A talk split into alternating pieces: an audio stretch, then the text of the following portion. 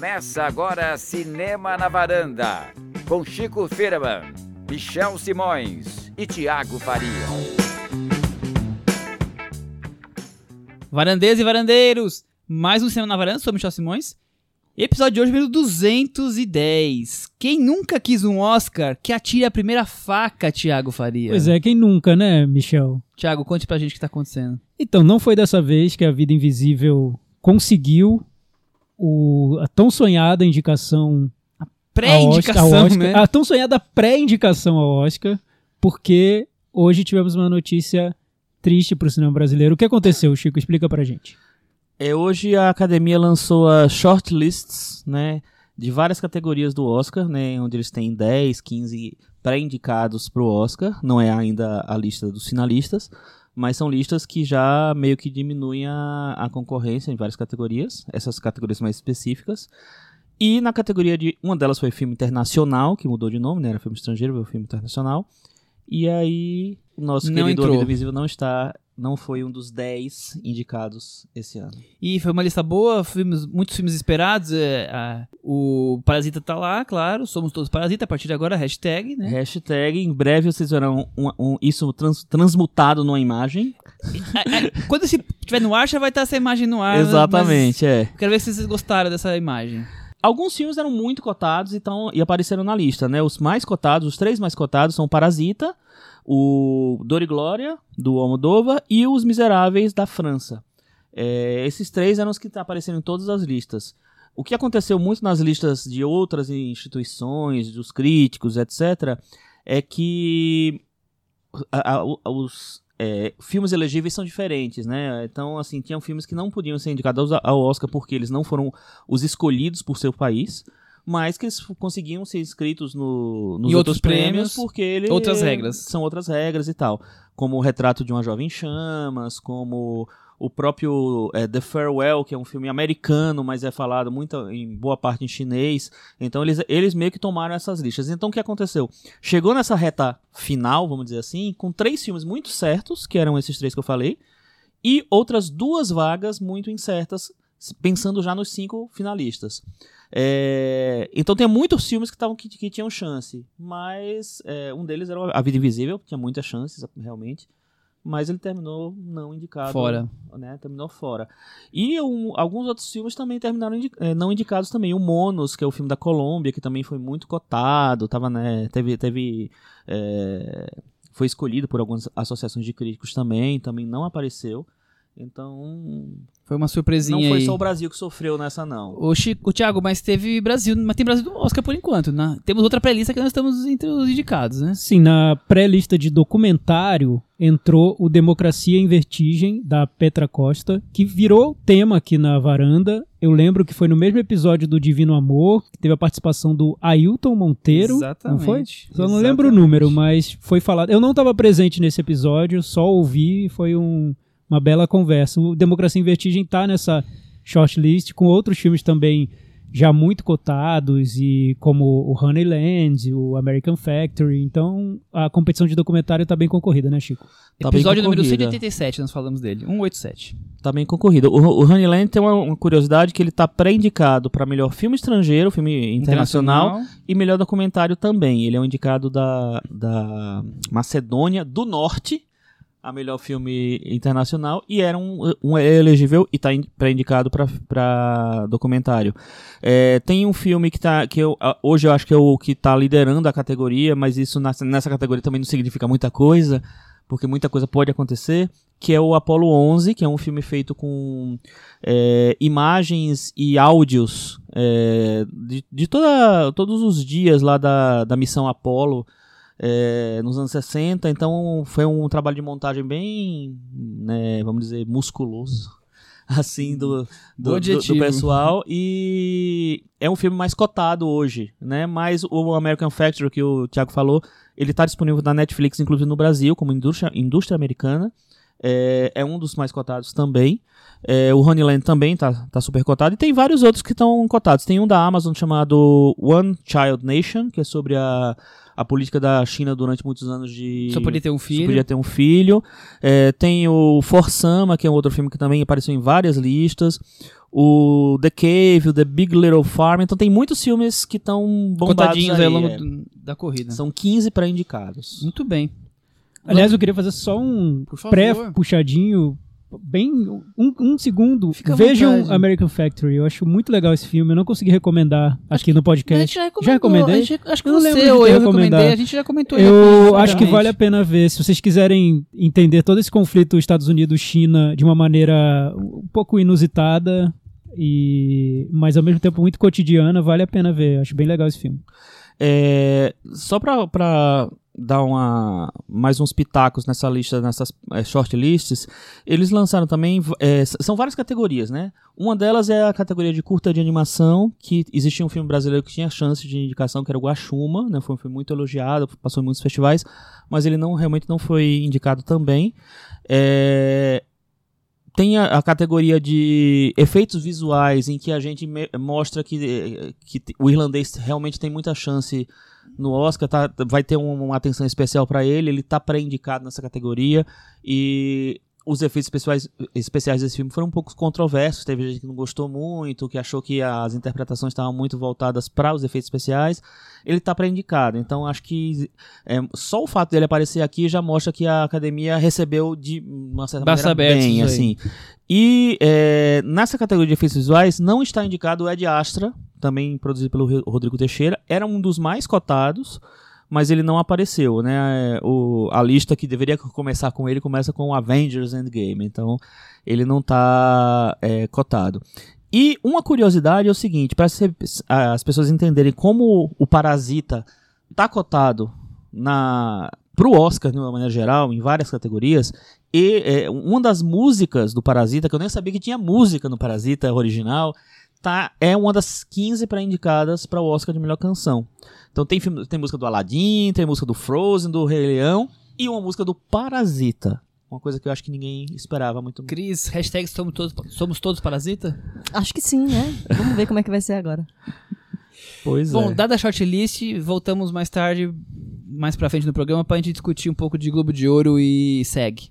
Tá bom? No boletim do Oscar.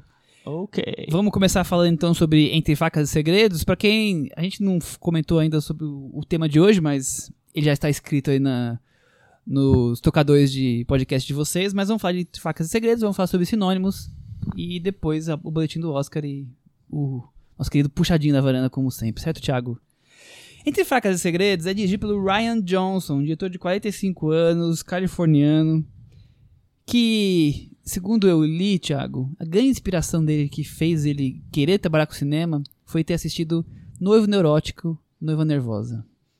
Curioso. É uma revelação? É. Não, pode ser. É uma revelação, pra mim é. É o quinto longa dele, ele é, é mais famoso com certeza por Star Wars O Último Jedi, o, o último filme de Star Wars. Começou com A Ponta de um Crime, que é o filme mais indie, no ar. Eu não, não assisti, mas eu li um pouco sobre isso. The Brothers Bloom, Looper, Looper. Looper, desculpem, e o último Star Wars. Temos alguma opinião sobre a carreira de Ryan Johnson? Ou Você falou tá sobre uma boa o salada por enquanto? Você falou sobre o Brick, que é o primeiro Brick. filme dele. Primeiro filme que, de um que se tornou Isso. mais conhecido dele. Eu não sei se exatamente se é o primeiro longa É o primeiro É o primeiro longa. longa É o primeiro É o longa primeiro dele. longa. Ele é um filme que, de alguma maneira, dialoga com Entre Facas e o Segredo por- e Segredos. Eu odeio esse título em português, mas enfim, com esse filme novo do, do Ryan Johnson. Você não está só, Thiago. Porque é um filme de mistério, de, de investigação de um crime que se passa numa high school. Então ele pega um formato bem tradicional de narrativa e desloca esse formato para um ambiente em que esse tipo de filme geralmente não se encontra.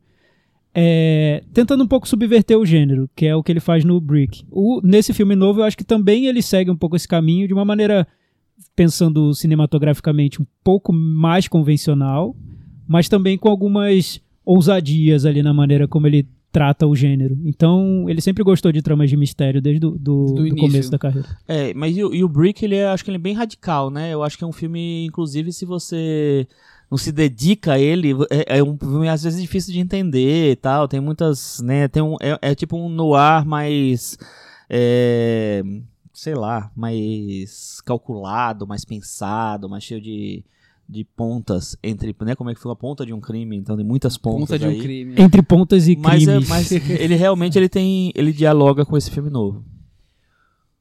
O- então, eu, eu só, só vi o Star Wars dele. Não, vi o Lopper também. E É um filme interessante, né? É um filme.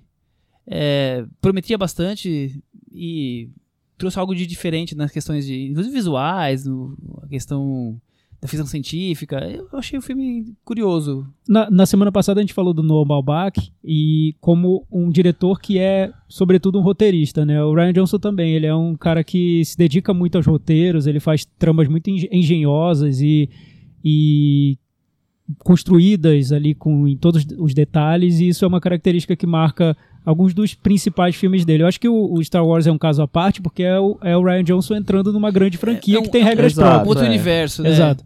E ele tentou colocar ali o, a mão dele, às vezes até de uma maneira que irritou os fãs de Star Wars, porque ele fez um filme muito bem humorado e que tratou a saga sem tanta reverência assim, e também criou, compôs cenas ali de, de ação muito bonitas esteticamente, enfim. É, aquela cena do deserto com vermelho, É, eu acho branco, linda eu acho incrível. cena. É um dos meus Star Wars favoritos. Eu a- acho que depois do Império Contra-Ataque é o que eu mais gosto da, da série. Mas tem fã que detesta. Aliás, já que a gente entrou no tema Star Wars, E no tema fãs, e fãs e detestam, o que, que você achou do Ryan Johnson Cadê a rainha do fandom? dirigindo aqui? Star Wars? Eu gosto. Eu, go- eu, eu acho que ele cria essas cenas icônicas, assim. Eu acho que ele trouxe uma, uma estética diferente. Ele trouxe um humor que, vou te con- confessar que a primeira vez que eu vi me incomodou e tal, e depois eu acho que ok, assim. Eu, eu gosto. Muito bem, então, posto o Ryan Johnson na história do cinema, vamos falar da sinopse. eu vou ter que falar muitos nomes, Dois Michel? nomes. Dois nomes. O nome de um inspetor e o nome de uma moça meio estrangeira, A não? moça, eu não, não consegui encaixá-la. Um, mo- um- no nome de um senhor que vai Isso, falecer. exatamente. Tá, ok, obrigado. Quem sabe faz ao vivo, né, Quem Thiago? sabe faz ao vivo. Harlan Trombey Christopher Plummer. é encontrado morto em sua casa no dia seguinte à sua festa de 85 anos de idade. Junto da polícia, detetive Blanc Daniel Craig. para investigar se foi suicídio ou assassinato e quem, entre família e empregados, poderia ser o culpado. Boa. Tiago Faria. O que você Então- tem a me dizer sobre Entre Facas e Segredos? Tá, vamos começar do, Esquecendo o título. de um jeito mais simples. Título original Knives Out, Knives nome de uma Out. bela música do Radiohead, aliás, que não está no filme, infelizmente, mas Podia melhorar o Podia, filme, né? né? Com essa música. Mas eu acho um filme muito divertido. Pra mim foi uma sessão bem prazerosa. Acho que o, o Ryan Johnson ele tem um domínio ali completo do ritmo do filme. Isso pra mim, é, eu, eu gostei de tentar desvendar a trama. O filme é uma típica trama de mistério a lá Agatha, Agatha Christie. Christie, É, tirar, ou né? Sherlock Holmes, enfim. E foi muito bom esse filme ter sido feito, acho que um ano depois daquela adaptação de Agatha Christie, o, o Mistério no Assassinato no Oriente. Que é um filme tedioso, um filme maçante, chato mesmo, que parece que não sabe como adaptar direito aquela trama para o cinema, então fica um filme literário no mau sentido, né? Você consegue ver que tem um livro interessante por trás, mas o que o filme não consegue transpor tão bem para o cinema. E o, o Ryan Johnson parece que viu esse filme e falou: não. Segura aqui meu copinho de refrigerante que eu vou fazer o filme que o fã da Agatha Christie merece. Segura aqui meu copinho de refrigerante, mano. Porque é um filme que captura esse espírito de você querer desvendar uma trama e embarcar num, num mistério de uma maneira que eu acho muito divertida e também com, com alguns toques ali de comentário social, de observação do, do mundo em que a gente vive. Enfim, é um diretor que quer pegar o gênero um gênero de que ele gosta muito, tratar com muito cuidado, muito carinho, mas também ir um pouco além do que se espera. Cris, e você? Teve a mesma impressão que o Thiago? Olha, a minha impressão foi a seguinte.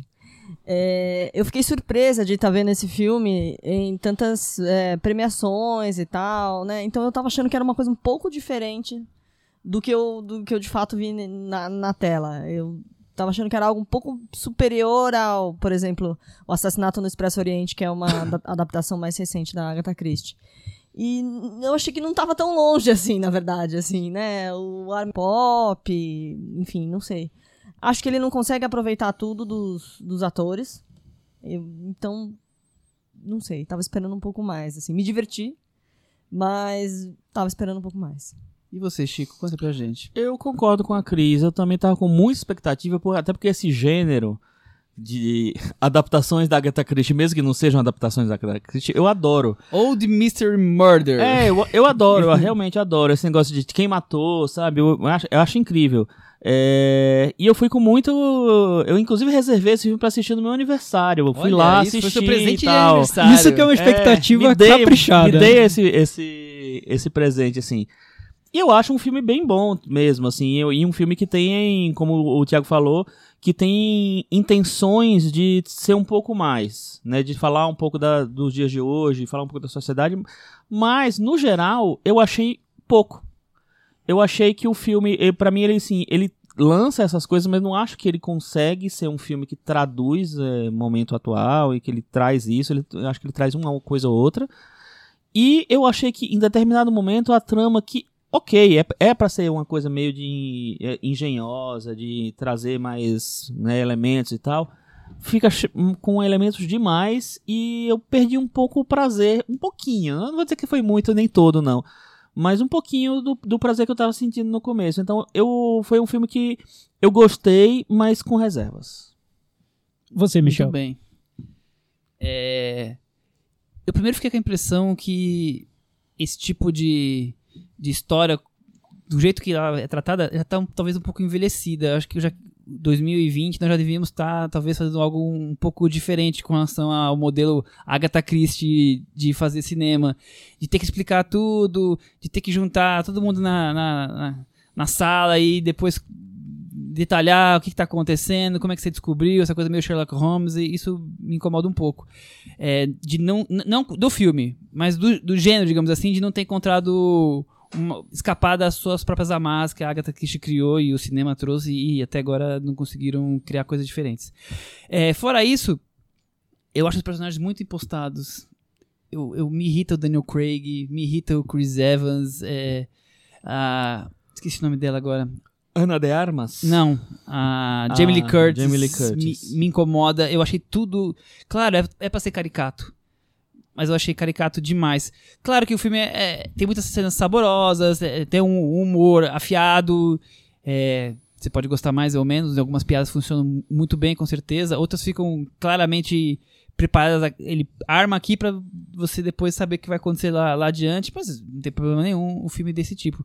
Mas eu fiquei com a sensação de, tipo, nós estamos é, só mudando a embalagem de uma coisa que a gente já viu várias e várias vezes. E eu queria expectativa de algo novo, diferente. O cara que fez Star Wars, eu queria que fosse algum elemento adicional do que tratar bem um possível grande roteiro, médio roteiro. Sei Eu, lá. acho, eu achei interessante você falar isso porque é o seguinte, assim, esse filme, esse, esse gênero, talvez, é, não é um gênero que eu, eu espero que, que se renove, de verdade, porque eu acho que ele é pra ser meio velho mesmo, né? Eu acho que essa coisa de, ah, quem matou... é, é, aquele jogo da detetive, né? Quem Sim, matou total. usando castiçal na sala de não sei das quantas, foi o Coronel Mostarda e tal. Enfim, eu, eu, acho, eu acho isso muito delicioso, na verdade, descobrir. E eu tava me, me interessando muito pelo filme. Pra mim, o, o problema foi que eu acho que, sei lá, eu acho que ele colocou elementos demais e eu realmente me dispersei.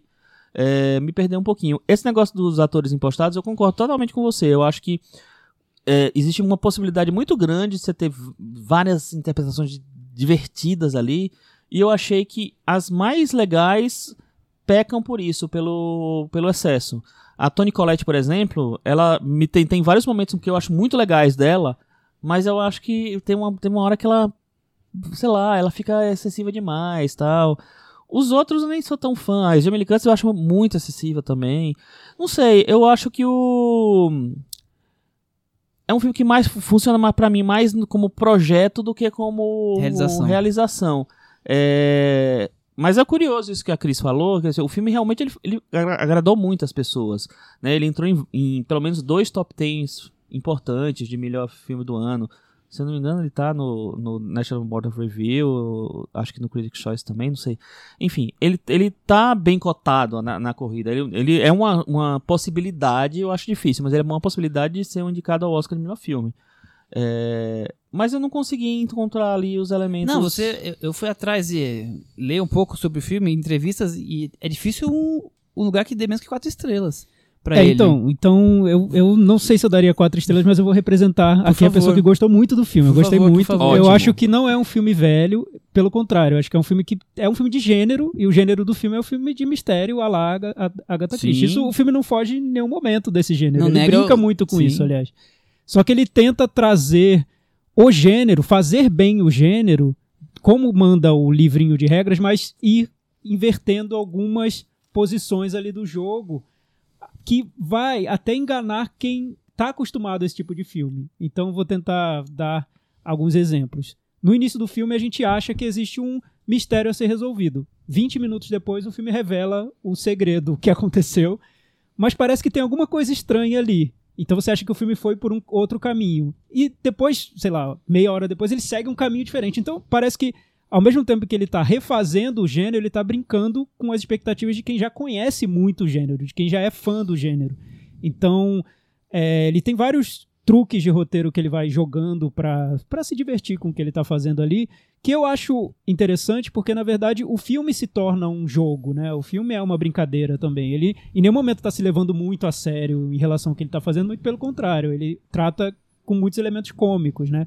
E ali no meio do caminho, ele vai contar basicamente uma história de uma babá, é a única pessoa de uma classe social inferior aos moradores de uma grande mansão onde ocorreu o crime, e a relação dessa, entre essa babá e Enfermeira. o detetive, essa enfermeira, babá, enfim, a, a cuidadora do, do, do homem que morre, do, Uhum. do idoso que morre, a relação entre essa enfermeira babá de uma classe social inferior e o detetive que tudo sabe, tudo resolve, é obviamente uma caricatura que é vivido pelo Daniel Craig.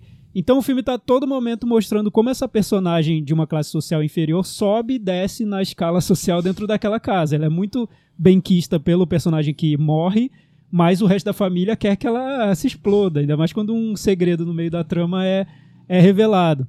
Então, o filme, ao mesmo tempo que constrói uma trama que eu acho muito engenhosa, em, em nenhum momento eu achei bobinha ou, ou, ou fácil de ser resolvida, ela, ela me carrega pelo filme.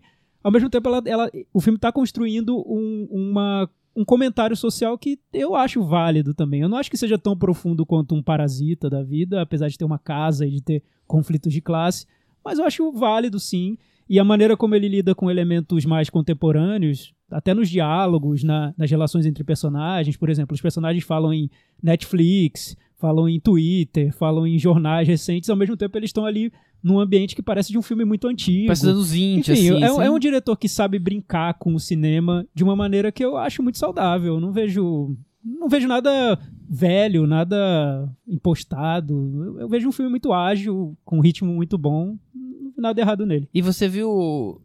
Tem gente colocando ele como um- uma representação um pouco da era Trump. Você acha que chega nesse. Ah, tem esse um pouco, ponto? porque, Ah, por exemplo, os, personagens. Sim, os sim. personagens daquela casa são a direita Trump americana. Tem, tem um personagem adolescente que é que ele é o, um tuiteiro de direita, que é um arru... como, quase um, um filho da família Bolsonaro, que, fa- que toca o terror no Twitter e na realidade é um garotinho mimado, bobo, riquinho. Então o filme tá ironizando um então pouco é um filho o da mundo de família. Bolsonaro. Exato. Então, o filme tá tratando um pouco ali com, com sarcasmo esse, esse, o que seria a riqueza da, da América, ou do mundo, do capitalismo de hoje, né? A coisa de cada, cada hora eles mudaram o país da, da imigrante, né? Como se Ah, o fosse tudo a mesma o filme, O filme coisa. trata desse tema da imigração. A, a, a enfermeira é imigrante, então cada personagem Nunca quando vai saberemos se referir país, né? Porque a ela fala sobre fala de um país, inclusive Brasil Uruguai e tal. Então, mas eu acho que o objetivo do filme não era ser um filme profundo sobre ah, como é o conflito de classe no mundo de hoje. Não, ele, ele trata isso como uma maneira de atualizar um gênero que que tá ali sendo colocado em ação. Eu, eu, eu gostei. O que faltou pra mim, e aí eu acho que, claro, você vê um, de um, no ano em que tem Parasita, você espera um filme com sequências lindas, né? Muito bem construídas, aquele cinema maravilhoso. E esse filme não tem isso. Aquele Tem- cinema É, tem, maravilhoso. tem uma sequência que eu gosto muito, que é quando tem uma grande discussão na, na sala, reunindo toda a família para revelar um segredo, e depois isso dá numa, numa, como diria a propaganda da sessão da tarde, numa grande confusão. Todos saem correndo da sala e saem e a câmera acompanha aquela, aqueles todos até que entra num carro, a câmera entra no carro junto e segue a, a uma personagem em fuga. Isso eu achei uma cena, uma sequência muito bem construída. Mas não tem grandes sequências no filme. Acho que o, o poder ali do Ryan Johnson é roteiro mesmo. Ele é um cara que sabe Não, escrever tô- roteiro e Ele tá sabe dar focado no- ritmo. Tá focado no roteiro e, Não, e sabe dar ritmo aos roteiros dele, É, sem sim. dúvida nenhuma. Algo mais, Chico? É, não, é isso, assim, eu, eu concordo com você. Eu acho que o forte é, do- é o roteiro, mas o roteiro me incomoda um pouco, assim. Eu entendo a- essa coisa dele tentar atualizar, trazer essas, essas informações, essa, sei lá, essa visão de mundo da atual, mas eu não, não sei, eu queria um pouco mais, de verdade, assim. E depois, quando o, o, filme vai pra uma coisa mais de engenhosidade de roteiro, aí eu acho que ele sei lá, ele se dilui, ele fica, para mim, fica tão mais importante você fazer o truquezinho de roteiro do que você fazer o roteiro em si. Então, não, é um filme que eu não desgosto em nenhum momento, nenhum momento. Eu gosto dele, eu acho muito legal, eu acho divertido, eu veria de novo daqui a algum tempo. Mas é, eu acho que ele me deixou um pouquinho frustrado em relação ao que ele alcança. Eu não acho que ele alcança o que ele poderia alcançar, entendeu? Isso me deixou um pouco frustrado, realmente. Assim. Mas, Chico, uma pergunta. Mesmo dentro desse gênero que você disse que gosta muito, é, você acha que o filme, de alguma maneira, traz algo diferente? Porque eu, assim, eu... Teve um momento ali na trama que eu não esperava que acontecesse, porque até certo ponto você acha que é um filme sobre um crime que vai, vai ser Hum. solucionado. Na última E, cena. no- e, num, e num determinado momento a trama vira e parece que é um filme sobre um jogo de gato e rato entre dois personagens. Ele parece que tem uma. Ele tira nosso tapete ali do, de quem tá esperando simplesmente um crime sendo resolvido. Eu não sei. Eu senti que É, tem algo diferente no roteiro. Talvez tenha, não sei. Ta- Talvez eu quisesse uma coisa um pouco mais clássica, não sei, realmente, assim.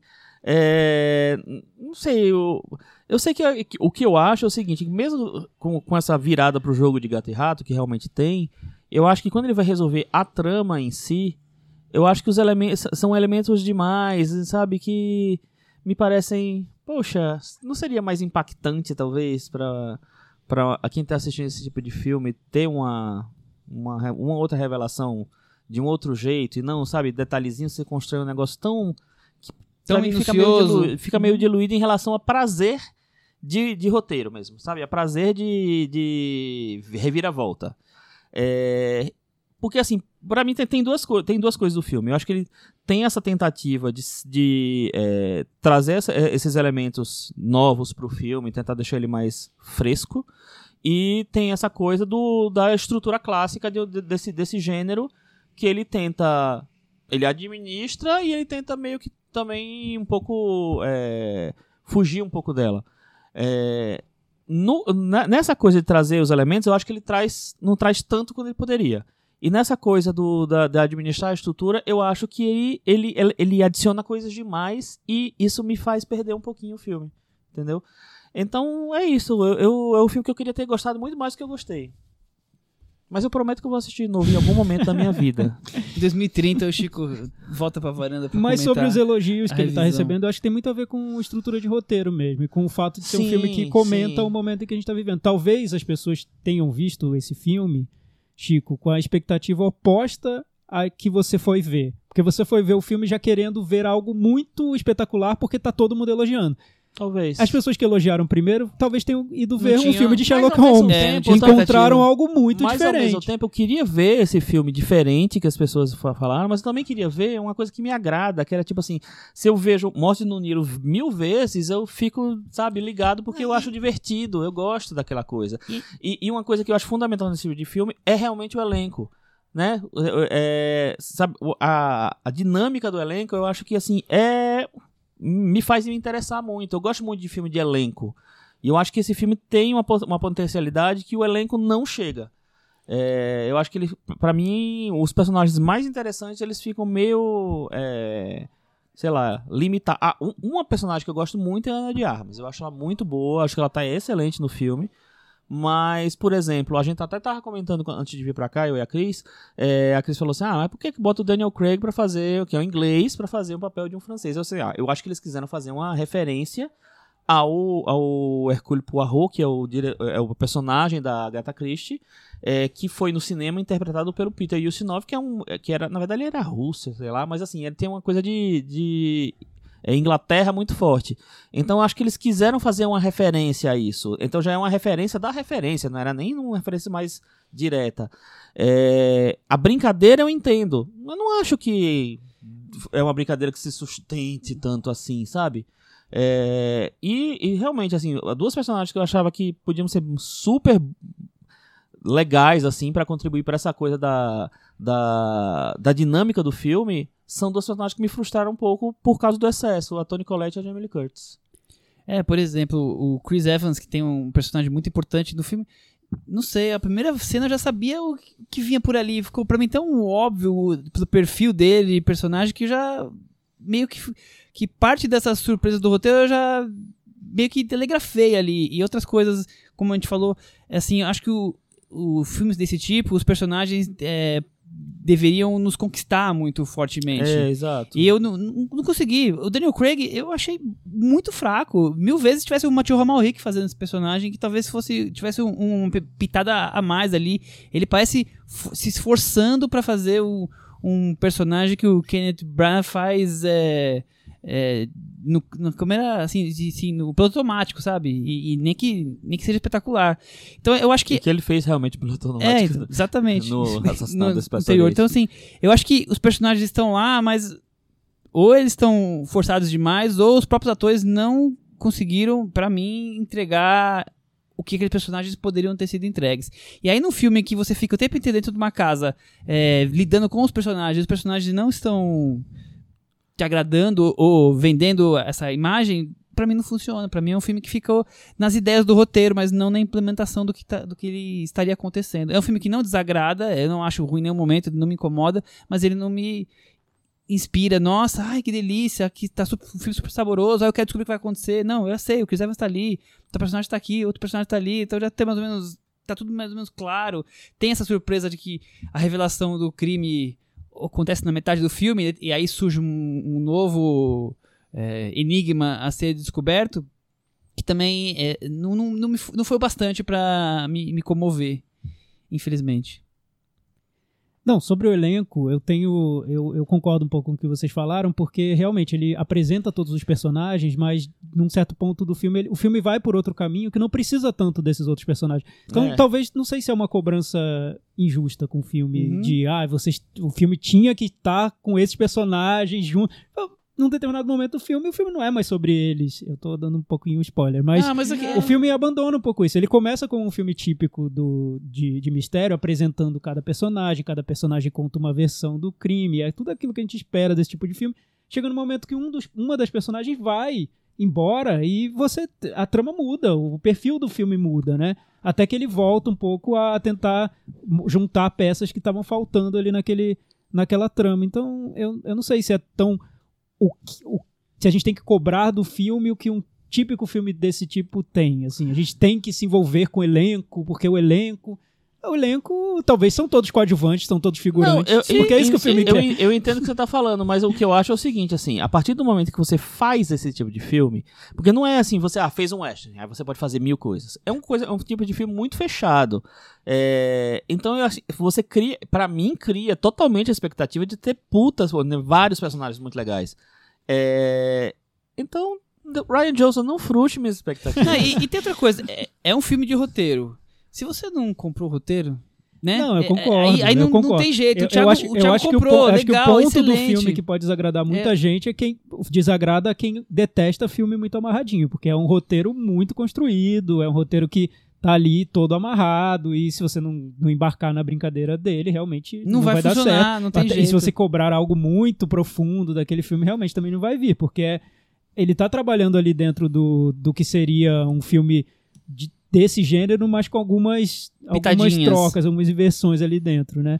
Então, eu entendo porque muita gente gosta, porque tem essa história de gostar do que do que nos surpreende, mesmo dentro de um gênero tão batido, né? Acho que foi, foi interessante ele ter pego um gênero velho, né? Que você Imagina, você vai ao cinema ver um filme, ah lá, Agatha Christie, nossa, mais um, né? Já estão querendo renovar de novo. E aí o filme consegue, e muita gente se envolve com ele, pô, é, é- é uma conquista, porque o cara conseguiu a vitória pra ele, né?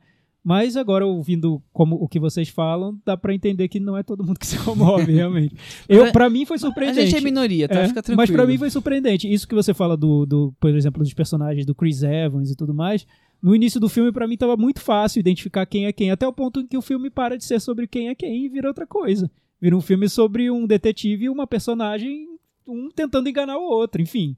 Não era mais aquele filme que eu comecei a ver. Esse tipo de coisa que eu acho interessante no roteiro. Mas realmente é um filme muito construído no roteiro e, e com um ritmo muito ágil na maneira como esse roteiro é filmado. Mas talvez tenha faltado um, um grande diretor pra filmar esse roteiro. Talvez seja Talvez isso. seja É, isso. talvez seja isso. Enfim, não sei. Mas eu gosto muito do filme. Legal. Vamos pro Metavaranda? Começa com Vamos. quem tá com a palavra, Thiago. Eu vou dar 7,5. Cris, e você? Eu vou de seis. Chico, eu dou 5,5. 5 e meia? 5,5 não, já são eu dou 10 6 e meia. São 10 e 7 já. com isso, Entre Facas e Segredos ficou com 64 do Metavaranda. Está aqui, convidado para a festa do Varanda Awards. Não caiu, não se pendurou, está aqui firme e forte. É... E o Thiago um pouquinho decepcionado com as nossas notas. É que vocês já viram tudo, vocês veem muito Não, filme. Então vocês olham o filme, assim. ah, já sei onde vai dar. Nossa, que reviravolta boba. Já vi cinco filmes iguais. que enfim. bobice. Mas acho que as pessoas estão se surpreendendo. Que bom, que bom. Vamos mudar de assunto então? Vamos. Paris, uma conexão Paris-Tel Aviv, Chico? Sinônimos, filme do Nadav Lapid, um diretor israelense. Eles têm idade muito parecida, eles têm 44 anos, o Ryan Johnson tem 45. É, o Nadav Lapid estudou filosofia em Tel Aviv e depois ele se mudou para Paris após cumprir o seu exercício militar, coisa que nós vamos ver sobre isso no filme. É o terceiro longa-metragem dele, ele fez vários curtas e alguns médias, mas é o terceiro longa. Um deles é o Policeman, que só passou aqui em festivais. Que a gente colocou no top, top eh, 100, 200 da varanda. Nos melhores filmes da década, É. segundo a varanda. Aham. O outro filme dele é o professor, A Professora do Jardim da Infância, que teve a refilmagem depois nos Estados Unidos. A gente comentou, acho que de alguma forma aqui. E agora tem Sinônimos. Tiago, o que você acha do- da carreira do Andav Lapid antes de Sinônimos? É, a gente tinha comentado aqui no nosso episódio de melhores, né? Da década, O episódio 200. 200, que. Então, é, pra mim é seria o oposto do Ryan Johnson, que é um diretor que ele gosta de filmes mais abertos e, e que tem muitas arestas e, e também muito intensos, mas não necessariamente na construção do roteiro, e sim na maneira como o personagem transita pelo, pelas tramas dos filmes e como os temas são tratados. Ele trata temas muito urgentes de, uma maneira geralmente que não, traz o puxa o espectador para para dentro do- dos conflitos, né? Acho que é difícil você sair de um filme dele sem Indiferente, é, né? sem ter pelo menos ficado um pouco incomodado, né, com o que com o que. Abalado. Então, eu acho que o Sinônimos é. Ele, ele é. um- realmente. Ele segue um pouco a linha dos filmes anteriores, nesse sentido de ser um filme de muito impacto. Mas ele é diferente em vários outros aspectos. E o Chico, o que, que tem da carreira da, da PID? Sobre a carreira, não Isso, sobre os sobre a sinônimos carreira. ainda. Sobre a carreira, eu gosto muito do Policeman. Eu só vi o Policeman depois que eu vi que tava na, na sua listinha eu e aí eu fui atrás, eu não tinha visto ainda. Gostei muito. Se tornou o melhor filme dele pra mim, mas ele só tinha dois.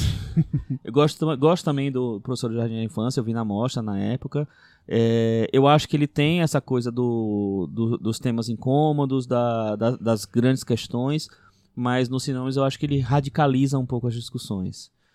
Mas é um, é um diretor eu acho muito interessante, do, um dos mais interessantes que estão em atividade hoje em dia. É, Eu também acho ele um dos mais interessantes da atualidade. Pena que os filmes. que é- Esse é o primeiro filme dele que tá estreando em circuito aqui.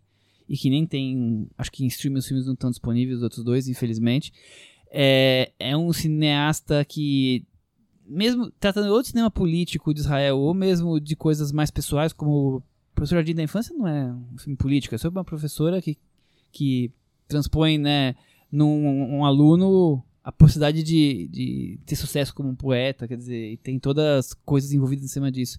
Mas eu acho que é um cinema altamente sofisticado e urgente ao mesmo tempo, que, que consegue trazer tanto a, a essa questão mais pura de sentimentos, talvez ele busque na filosofia, até coisas mais urgentes e pulsantes, como a questão do policeman de um, de um policial com a esposa está grávida, se, numa, numa vida que se intercruza com um pai que o filho está prestes a cometer um ato terrorista, quer dizer, a vida e a morte ali se intercruzando. Então eu acho que é um, é um cineasta meio pulsante, assim, e o Sinônimos é, é o filme que mais, talvez, represente essa pulsação do cinema dele. Vamos falar do, da sinopse, então, para entrar no filme? pessoas? Só o personagem principal, você tem hum, ele aí? Tenho. Muito bem. Eu sou...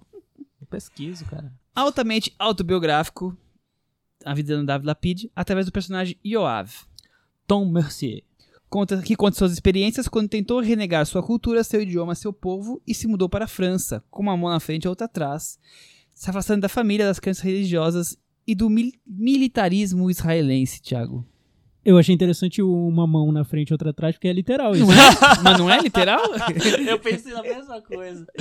É legal, Michel. Eu boa, roubei da segunda cena essa fala, Maravilha. praticamente. É, então, uhum. gente, foi, tem um momento, vários momentos com uma mão na frente e outra atrás. Nunca mão no bolso, né? Uma mão lá atrás. Enfim, tem, tem mão e tem na frente e atrás vários momentos de filme. É bem radical nesse Fartamente, sentido. né? É, é, é engraçado que eu li uma entrevista do, do diretor e ele fala que realmente é um filme autobiográfico. Ele se inspirou muito nas experiências que ele teve quando viajou a Paris pela primeira vez e tudo mais. Ele tinha esse sentimento de, de rejeitar a identidade israelense dele e de querer se transformar numa outra pessoa, né? Transformar no, se transformar num parisiense.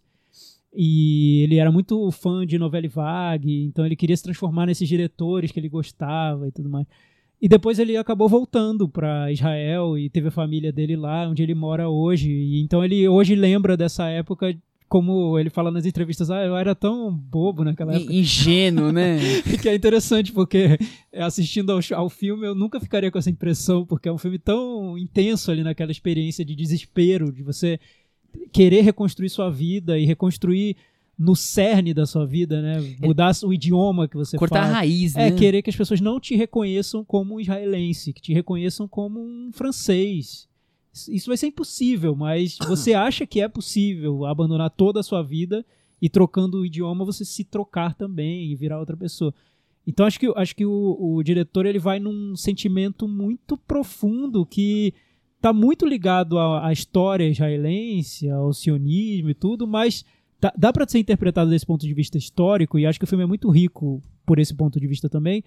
Mas acho que qualquer pessoa que tenha passado por essa experiência de deslocamento de, um, de um, uma cidade para outra, de um país para o outro, essa tentativa de reconstruir a identidade, talvez identifique algo no filme, algo desesperador mesmo.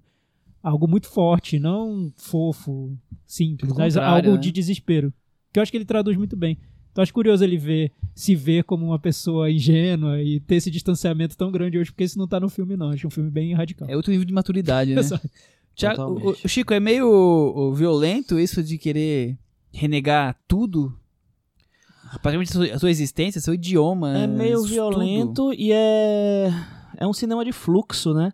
Que eu acho que é, eu acho que é o cinema que me interessa mais hoje em dia, que os, os filmes que mais é, casam comigo hoje em dia são esses, esses filmes que necessariamente o roteiro não é muito claro, as, as, intenções do personagem não são tão claras assim. Esse filme eu acho que não tem nada que eu consiga colocar em palavras é, é, que descreva o sentimento que eu tive com, com, esse filme na mostra. Eu vi na mostra, né? não consegui rever ainda. É, para mim foi uma experiência muito intensa. Inclusive eu vi com você, né? Sim, vimos lá no Cinesesc, exatamente. É, eu tenho a mesma sensação, é um filme que me deixa exasperado, assim, quase sem ar de, de ver é, a coisa conflitiva que ele vive e a, até é, a forma como Nadal Lapid faz isso de forma acelerada, né? Desde a cena inicial com ele correndo pelas ruas de Paris completamente vazias, né? Tão estranho ver as ruas sem ninguém, até depois a cena seguinte quando vem quando vem no como no bolso, mas essa cena anterior que já dessa coisa meio pulsante dele correndo desesperado, a imagem pegando a calça jeans, quer dizer, aquilo eu consigo ver no filme todo, depois com falas, né? Com eles, eles se relacionando com, outros, com tantos outros personagens, desde dos dois jovens burgueses franceses até o emprego e as pessoas com quem ele lida, é, a questão amorosa, tudo é ali muito pulsante, tudo ali é muito é uma, uma não só de transformações e descobertas, mas também de querer deixar de ser ele mesmo e, e, e tentar impor uma nova é, personalidade, mas você não, não consegue é, criar uma nova personalidade. Você é quem você é, né? É, inclusive, você é um pouco espelho do que você viveu. E aí ele tá tão. A sua herança, né? A É, sua herança de tão tudo, né? desiludido com o que ele viveu até 18, 20 anos, até aquele momento, que ele quer renegar tudo, apagar como se fosse um caderno que ele pudesse pegar uma borracha, passar por cima e, e reescrever a Ele- história dele. É, ele, exatamente, ele quer recomeçar. E recomeçar é difícil porque você começou uma, É, uma vez. Então, o, problema é o rei, né? Ele quer, come- ele Exatamente, quer é. começar, né? É, mas, um- mas, mas é, eu acho, acho interessante o Chico falar desse, porque é um filme sobre isso mesmo, é sobre recomeçar. Mas quando a gente fala e, num podcast, um filme sobre recomeçar pode parecer tão ameno, né? Porque tem tanto filme sobre recomeçar. aham. Mas eu acho que esse filme tem um outro. Acho que o que me incomoda muito é que ele lida com o aspecto físico do que seria você não conseguir se livrar do que você é. E aí eu acho que a presença do ator do filme é muito importante. Como é o nome dele? É o primeiro Tom filme dele. Mercier. Tom Mercier. Tom Mercier. Ele- É. Eu li que ele é um dançarino. Ele era um dançarino que foi selecionado para um filme. Ele não tinha feito outro filme ainda. E o personagem é um, é um jovem, um cara que vem do exército israelense, então ele tem todo um treinamento físico. E aí foi essencial ter escolhido um ator que é muito forte, né? Ele tem. Você vê no físico dele que ele tem, é, tem essa herança da história dele contada na maneira como o físico se compõe, né? E o diretor explora muito isso no filme inteiro. Acho que a, tem uma cumplicidade entre o diretor e o ator que é impressionante, porque o ator se entrega pro filme de uma maneira que é importantíssima para a construção do Uhum. personagem, porque a maneira como o personagem se expõe na tela, enfim, sem é, totalmente desnudo e tudo mais, mostra quem ele é e de onde ele veio e como ele foi formado, mostra a origem religiosa, tudo tá ali Perfeito, no perfeito corpo do você falando. personagem.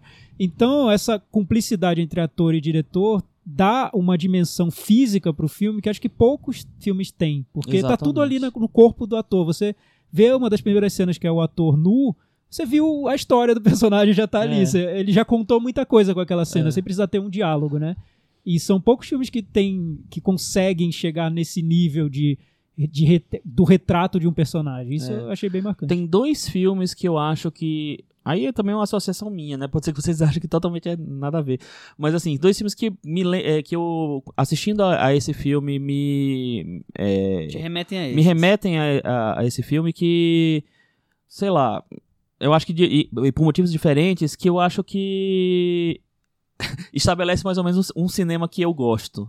Então, um desses filmes é o, é o Clean, do Olivier Assayas, que não é um filme desse físico, não é um filme desse. é, que tem essa, essa, essa coisa de materializar visualmente essa- a- esse incômodo, mas é um filme em que tem, você tem uma, uma personagem incomodada, né, totalmente frustrada com a vida que ela tem, querendo renegar tudo que ela tem, querendo zerar tudo para recomeçar. Eu acho que tem uma, um diálogo mais, é, sei lá, espiritual Uhum. com, com esse filme.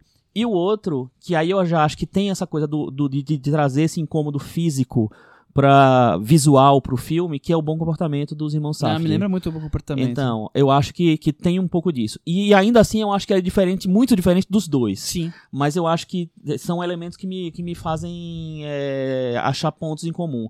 Eu acho que são filmes de fluxo, filmes que não. Eles não dizem tanta coisa é, verbalmente, literalmente, que eles conseguem é, jogar o, o é, tudo, tu- os diretores conseguem jogar tudo que eles querem para a maneira como eles filmam, para a maneira como eles apresentam os personagens, para pra, pra, não é pro roteiro, é pra, pra filmagem, pra, pra direção, entendeu?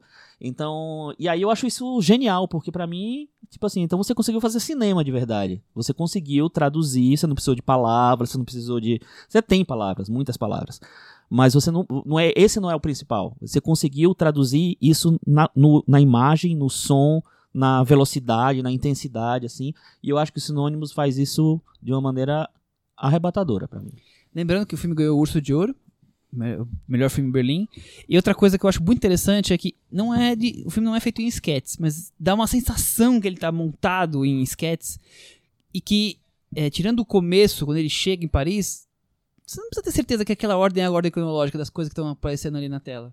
Porque não é tão importante. O que, o que importa é toda essa, essa vibração, essa sensação, essa maneira com que ele se relaciona com tudo aquilo. Quer dizer, Se ele tá se dando bem com a namorada ou brigando com a namorada no, em algum momento do filme, tanto faz, porque relacionamentos são de, de altos e baixos, de, de, de momentos felizes e, e, e irritantes. Quer dizer, se ele tá mais bem relacionado com o amigo francês, ou, podia mudar aquela ordem que não ia fazer diferença, porque o que vale na, naquelas cenas é o que ele está sendo tratado. Por isso que eu, eu digo que ele é quase um filme de sketches, porque ele, você pode recortar de 5 minutos do filme e remontar, e você vai chegar num resultado, porque o filme é, ele é físico e ele é.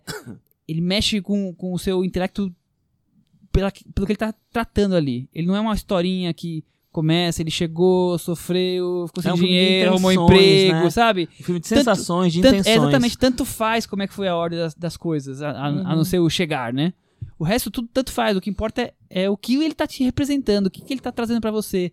Desde a brincadeira com as palavras, ele tá aprendendo francês e falar algumas palavras errado, até coisas mais, talvez, complexas, como eu vejo nele uma frustração muito grande de, de passar um tempo na, em Paris e se sentir incomodado por talvez muitas coisas que ele achava que, que uma cultura ocidental ia ser totalmente oposta do que tinha.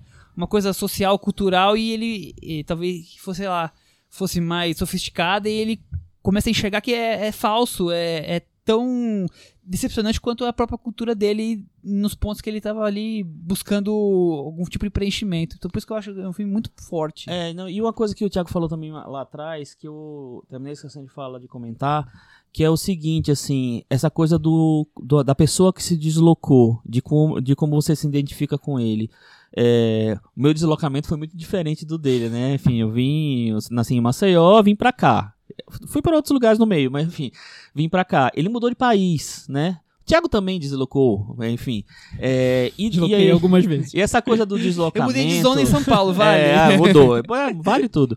É, e essa coisa de deslocamento, assim, por mais que os motivos sejam diferentes, porque que- sabe que o contexto é diferente, assim, a partir do momento que você muda, você deixa uma coisa pra trás. E mesmo que assim, não- não- não- você não renegou a coisa pra trás, existe uma coisa de você querer ir pra frente, sabe? Que você querer ir pra um outro capítulo, um outro patamar. Então, é, quando ele encontra o pai, um pequeno spoiler, né? E, e que tem aquela reação que ele tem quando encontra o pai, é, eu acho avassalador, porque é tipo assim.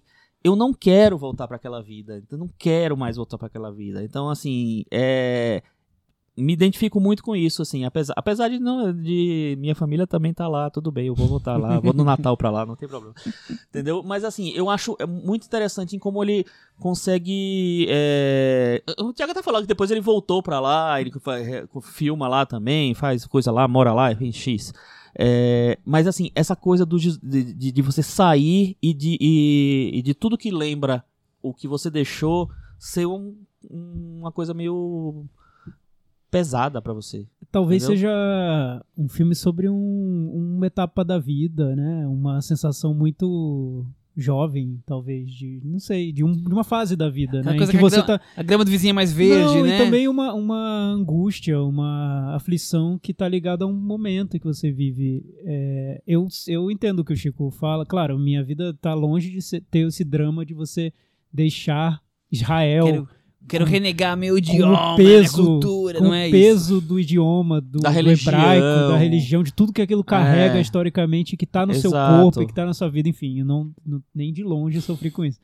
Mas eu lembro muito quando eu cheguei em São Paulo e que eu comecei a trabalhar no- numa empresa, todo mundo com aquele sotaque paulistano bem carregado, mas que as pessoas acham que não tem sotaque, porque estão todas em São Paulo. E eu, e eu com É. aquele meu sotaque meio carioca, vivendo depois de ter vivido 20 anos Brasi- em Brasília, que ninguém sabe dire- direito de onde é, e as pessoas começavam a me zoar, e tudo que eu queria era falar sem o meu sotaque, sabe?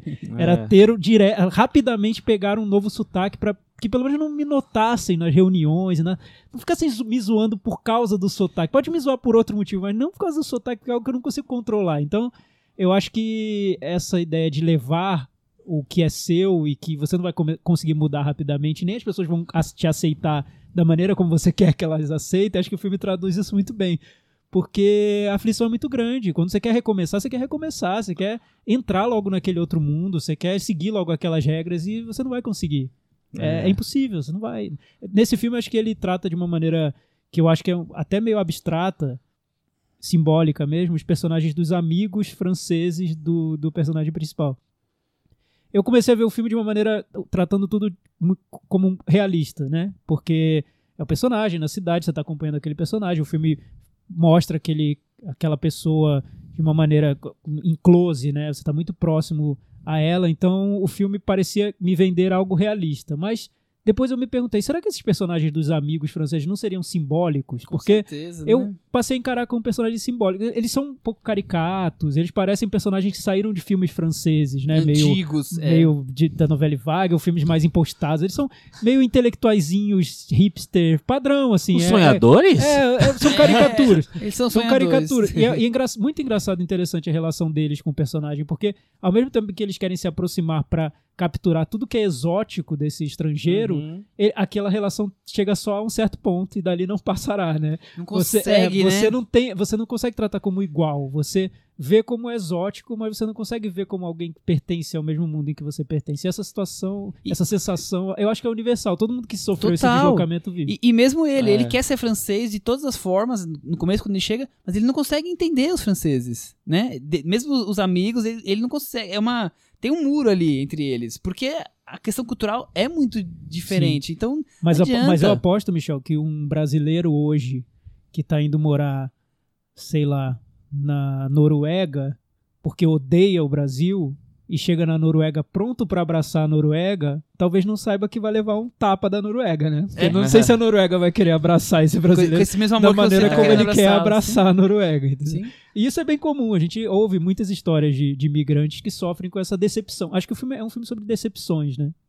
Sobre você procurar algo que é muito melhor ah, em relação ao que você não, não gostou de ter vivido e encontrar uma outra realidade tão decepcionante. Quanto, quer dizer, a É. de tentar apagar o que você não conseguiu apagar e de viver uma coisa que na verdade não existe, você É, achou é, que ia acontecer. É a angústia do estrangeiro, É. né? É a angústia de você não ser, não, ainda não pertencer àquele lugar que você chegou e você também achar que não pertence mais àquele lugar que você deixou.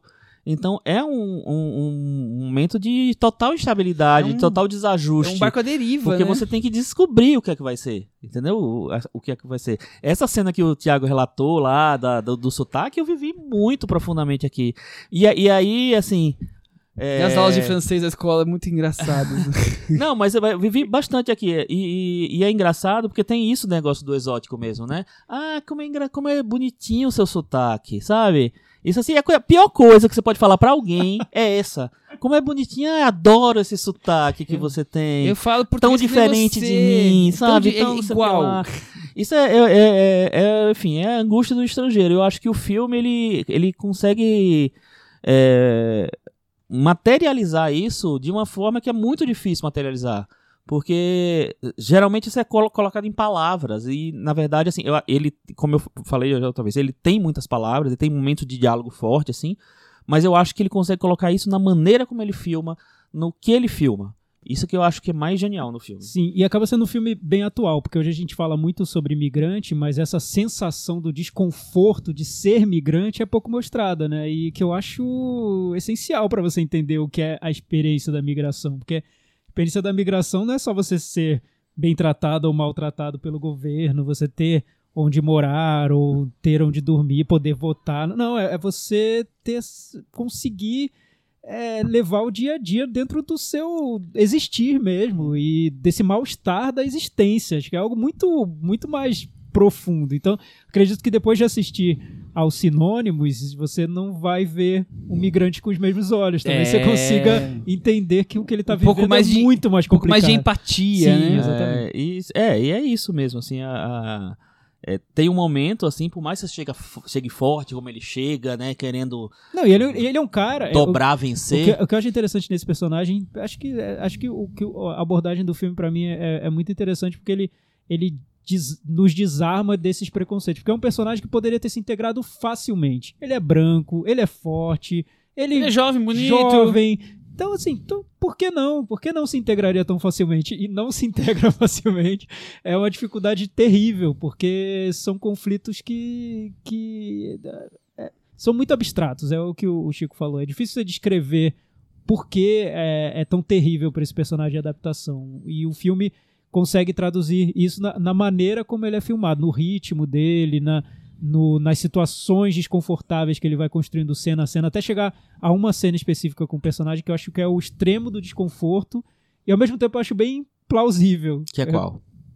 Que, que envolve o, um- algo no lado na frente e atrás, enfim, mão na frente, mão na Enfim, é uma cena muito Ah, radical ali de, de, de exposição desse personagem que é muito desconfortável. Pode chegar num ponto em que o, o, o- espectador pode até achar que o filme tá pesando a mão no choque, mas quando termina a cena, pra Pera- mim pa- parece plausível. Impactante. é. Eu acho que é, é você perder tudo que você tem, de tudo, de dignidade, pra tentar se, se integrar a uma realidade que você quer, você deseja, mas que ela não te quer de volta. É, é o, um dos grandes filmes do ano, Chico? Sim. Thiago. Eu acho que é também. É um dos grandes filmes do ano. Vamos pro Metavaranda então? Chico, Vamos. você começa agora. Eu vou dar nota 10. Nossa, temos um 10, Thiago. Eu já tô É, dando Chico muito tá 10 hoje em dia. esse ano. Eu, acho que foram quatro dezes. Não, eu acho que foram 3. Três- Não? três? Ou, não, não sei Depois, depois eu faço essa estatística. Eu vou dar nota 8. Eu vou dar nota 9.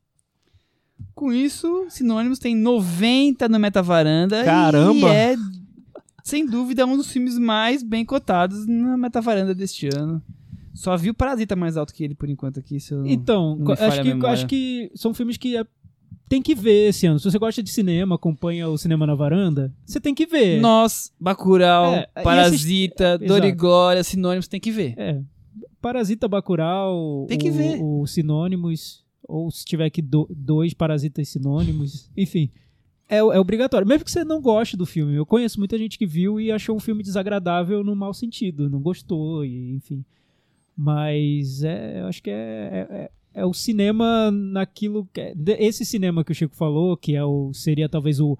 Até bem diferente do cinema que o, o, o Joon-ho quer fazer no Parasita. Uhum. Mas esse cinema que é muito Bem de- diferente. de- de- que, que parece que, que, que não tem margem, né? Não, eu- Ele flui sem, Eu sem acho que tem margem. muita proximidade. Bacurau, para, é, o Bacurau, o Nós e o Sinônimos. São filmes muito diferentes, mas você consegue encontrar muita coisa parecida ali.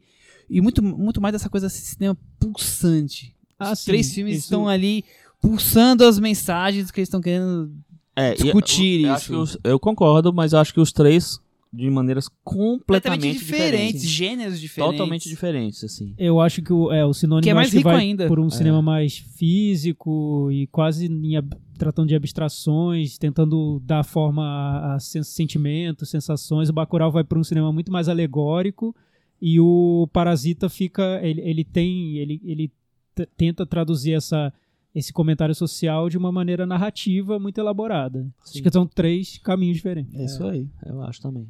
É, Vamos então agora falar do boletim do Oscar. O que mais aconteceu, Chico, essa semana? Abre a lista do. Ah, do, um- do SEG do Globo de Ouro, você quer abrir, Eu- Michel? Eu vou abrir o Globo de Ouro, porque eu nem sei onde Então tá procurar o. SEG direito. Não Então sou tão vamos lá. especialista. Eu vou. Ó, essa semana foi a semana mais importante até agora do, do Oscar, na semana que passou. Porque a gente teve. Pra corrida do Oscar, né? Porque a gente teve o anúncio do Globo de Ouro, o anúncio do Critics' Choice, o anúncio do SEG. E a gente entendeu realmente quais são Quem é os filmes quem? que estão mais, mais cotados. É, O SEG, ele não tem, uma, pre- não tem um, um, um, um prêmio de filme, né? Melhor filme, mas tem um prêmio de elenco que é considerado o prêmio de melhor filme. Não dá pra levar isso totalmente ao pé da letra, porque tem filmes que tem poucos, né? Tem um ator atores, só, tem dois atores. Sei lá, Sinônimos não, E não eles não conseguiria ter- ganhar o SEG Exatamente, se fosse assim. americano. É, mas é uma maneira de enxergar quem tá bem na corrida ou não. Os indicados de, de, de melhor filme que mais tem chances, né? Melhor elenco, na verdade, que mais tem chances são o irlandês, que todo mundo já sabe que tá super forte. Era uma vez em Hollywood também tá super forte. E Parasita, que apareceu, é o segundo filme estrangeiro que concorre a elenco no SEG. O primeiro foi A Vida é Bela. E a gente viu que estrago ele causou. É, então Parasita tá indicado para elenco do SEG. Isso é uma coisa im- impressionante pra, pra carreira do filme. É um grande feito. É, os outros que completam são Jojo Rabbit, que a gente não tava esperando tanto assim. Ele tem vários nomes fortes no elenco, mas não tava esperando tanto assim. E o Escândalo, Bombshell, que tem um elenco feminino e que tava meio em baixa, não, não tava aparecendo tanto, né, no, na, na, nas outras premiações, ele não estava mais cotado, tão cotado para melhor filme, e agora ganhou um impulso porque ele teve essa indicação, teve a indicação que já era esperado para Charlize Theron, melhor atriz, e teve duas indicações de atriz coadjuvante. A Margot Robbie, que já estava cotada, e a Nicole Kidman, que não estava muito cotada, não estava sendo citada e, e apareceu indicada aqui também. Então ele ficou muito forte. O filme que mais ganhou, eu acho que nessa coisa, foi o, foi o Escândalo, porque ele realmente renasceu. Quem mais perdeu foi quem tinha acabado de ganhar no, no Globo de Ouro, que foi o Dois Papas. O Dois Papas teve várias indicações no Globo de Ouro. Melhor filme dramático, melhor roteiro e os dois atores, é, ator e ator coadjuvante, o Jonathan Price e o Anthony Hopkins. E ele passou batido no SEG, totalmente batido. Então, ele o que ele ganhou no Globo de Ouro, ele perdeu no SEG e aí ficou meio nebuloso. Então, não, não sabemos o que vai acontecer com esse filme. E outro filme que perdeu um pouco bastante, um pouco bastante é ótimo, né? No, no SEG, na verdade, perdeu e não perdeu, porque ele teve três atores indicados, só que ele não está indicado ao elenco, que é o História de um Casamento. É, o Adam Driver, Scarlett Johansson e a Laura Dern estão indicados, né, super bem nas categorias, devem ser indicados ao Oscar, mas o fato dele não ter aparecido em elenco indica alguma coisa. Indica que talvez o, o Hollywood não esteja tão de braços abertos para esse filme assim como a gente esperava. Eu, eu acho que essas são as, são as principais, sei lá, é, pontos aí que a gente aprende dessas indicações. Na categoria de melhor atriz, a Lupita Nyong'o ficou fortalecida, que ela está indicada ao SEG. Ele não foi indicado ao Globo de Ouro, mas ela está indicada ao SEG. Então, é mostra que o que o o Nós deve aparecer pelo menos na Lupita Nyong'o e hoje o, o Nós foi pré-indicado também na categoria de trilha sonora que era uma dúvida, porque parece que existem elementos que não são originais da trilha, e isso geralmente deixa as trilhas fora do, do radar do Oscar.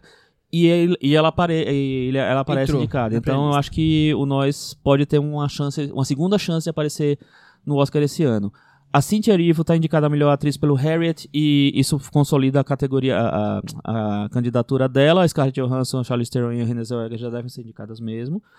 O Christian Bale tá super forte na corrida, ninguém imaginava isso pelo Ford vs Ferrari. Tá indicado ao Globo de Ouro, tá indicado ao SEG. Então, é, Hollywood Difícil ama esse tá, homem. Não tá entre os cinco, né? E aí é impressionante, assim. O que, que, que, a que gente o Christian Bale imaginava. tem? A gente falou isso aqui. Vocês amam falou, também? a mas gente tava torcendo pra ele. Mas sempre que a gente. Lembra, lembra que a gente falou? Meio assim, desacreditado, se assim. fosse um ano mais tranquilo nessa categoria, essa categoria tem uns 10 nomes muito fortes. E aí ele se revelou um dos nomes mais fortes de todos. Ele é, tá muito bem. É, o, o SEG indicou o Leonardo DiCaprio, pelo Era Vez em Hollywood, o Adam Driver, o Joaquin Phoenix e o Teron Egerton por Rocketman. Cris, por favor, explique. É, Acho Tero- que é um resquício ali É, do é, eu- Bohemian, é, né? É, um, é um efeito Bohemian. Rhapsody, com É, o que certeza. eu, que eu acho é que o Teron. é- Eu achava que ele ficaria de fora do Oscar, mas depois eu pensei melhor, e se a campanha do Teron Egerton for. Eu estou melhor que o Rami Malek no papel do ator. Pronto, dá ele vai ter que ser indicado, Olha. porque o, o Rami Malek ganhou tudo e ele realmente está melhor que o Rami Malek. Então, O, o que, mas assim, o que é que sai disso aqui? É, a gente vê que o que o Adam Sandler não foi indicado, mas ele estava crescendo muito na, na, na, na corrida pelo filme novo dos irmãos Safdie, Uncle James, que tá no- vai estar na Netflix no final, Final de, de junho, janeiro. janeiro. É, o Jonathan Price não foi indicado também pelo Dois Papas, então desequilibrou um pouco a- o alavanque dele aí. E o Robert De Niro não foi indicado por coisa. Mas aí existe uma, uma explicação, vamos dizer assim, meio né, armada, mas existe. Robert De Niro vai ganhar um SEG especial de conjunto da obra. Então, dá pra entender, né? Vou, vou dar um conjunto da obra pra esse cara, não vou indicar ele pra melhor, do, melhor ator do ano. É, Mas ele também não entrou no Globo de Ouro. ele não entrou no Globo de Ouro, então isso pode ser uma indicação. O, tanto o Al Pacino quanto o Joe Pesci foram indicados nos dois, então super fortes na corrida. É, mas o Robert De Niro não tá tão indicado assim. O- se isso implica em alguma coisa, em como o irlandês vai ser é, recebido pela academia, eu não sei se tem tanta implicação assim, mas assim, é o protagonista do filme, é o, o personagem título. Não sei se vai ter um impacto tão direto, mas. é, mas eu já tô sentindo que talvez deixem ele de fora, Chico, infelizmente. É, eu acho que pode- Mas pode tudo bem, acontecer a mesmo. academia deu vai. prêmio pra Green Book, tudo pode acontecer, né? Tudo pode acontecer. Vamos esperar outras injustiças além da ausência do A Vida Invisível e de toda a produção do Rodrigo Teixeira, que, coitado, né? Tava indo tão bem no Oscar, ignorado. É, pois é. Eu, acho que agora a- as chances do, do Rodrigo Teixeira, dos filmes ro- produzidos pelo Rodrigo Teixeira, meio que ficam com o Farol, que acho que ainda tem chance de ser uma indicação pro William Dafoe, e de E fotografia. fotografia, né? Mas eu não acho que passe de muito disso, não, esse ano. Agora, o Globo de Ouro sempre me, me fazendo pegar vergonha do Globo de Ouro, né? Melhor direção, Parasita, John Bonhu.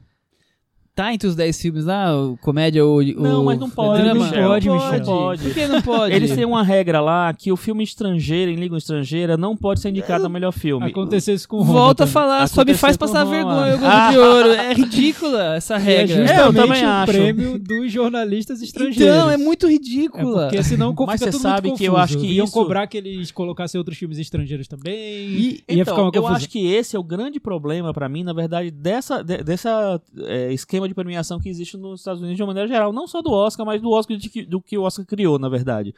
Porque o Oscar, o que é que, o, que Hollywood faz? É, eles são o grande produtor de cinema do mundo, onde está o cinema de qualidade do mundo, e de vez em quando ele abre as portas pra alguém. Então, eles querem pagar de, de, de prêmio do, de melhores do, do ano do mundo, né? Melhor filme do Mas- mundo. Mas não fazem isso acontecer. Só que eles não fazem, porque É. eles deixam um filme entrar por ano, um ou dois. E aí esse ano é o Parasita, assim. Mas e os outros todos que foram produzidos nesse ano, que são tão elogiados quanto, enfim. Então acho que tem uma, Mas- uma dificuldade aí. Eu, eu tenho outra crítica ao Globo de Ouro. Fala.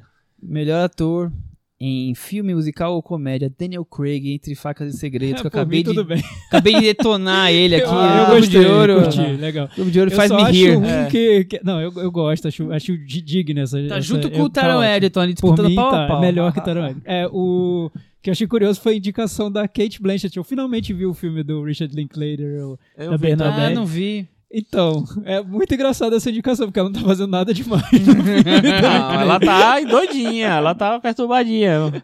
Mas assim, é- essa, essa categoria, essas categorias de comédia musical, eles sempre preenchem com que, meu Deus, o que é que eu vou falar aqui? Só tem três, vou botar mais dois, sabe? E aí eles botam qualquer coisa. Esse é o Globo de Ouro. Quem perdeu também nessa, nessa coisa do SEG do Globo de Ouro foi o Ed Murphy, pelo Dolomite's My Name, né? Que tá no, na Netflix. Que também era um, era um cara que tava muito bem cotado na, na Mas ele foi indicado, campanha. ator e o filme foi Ele indicado. foi, ele foi indicado no Globo de Ouro. No Isso. SEG ele perdeu. É, eu, eu falei Globo de Ouro, mas pensando Ah, em tá. SEG. É, o que, porque o SEG, na verdade, como ele tem uma categoria e são os atores que definem, então fica Ele um é muito pouco mais restritivo, importante, sim. assim.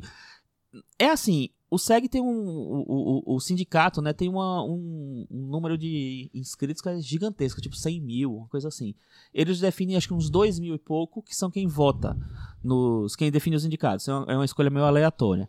É, então fica um pouco, o universo fica um pouco mais próximo do universo da academia, que também são meio que 2 mil atores, 3 mil atores que, que decidem. Então é mais perto. Mas ao mesmo tempo, o SEG, eu dei uma pesquisada, nos últimos todos os anos do, nas categorias de ator, atriz, ator coadjuvante, ator coadjuvante, ele sempre é uma pessoa ou duas não Na média, não quatro, quatro dos cinco indicados eh, o segue em placa. Três ou quatro. Três ou quatro. Mais pra quatro. Então, desses que estão indicados ao SEG aí, alguns provavelmente eles vão perder a fora. chance e alguns vão, vão, vão aparecer.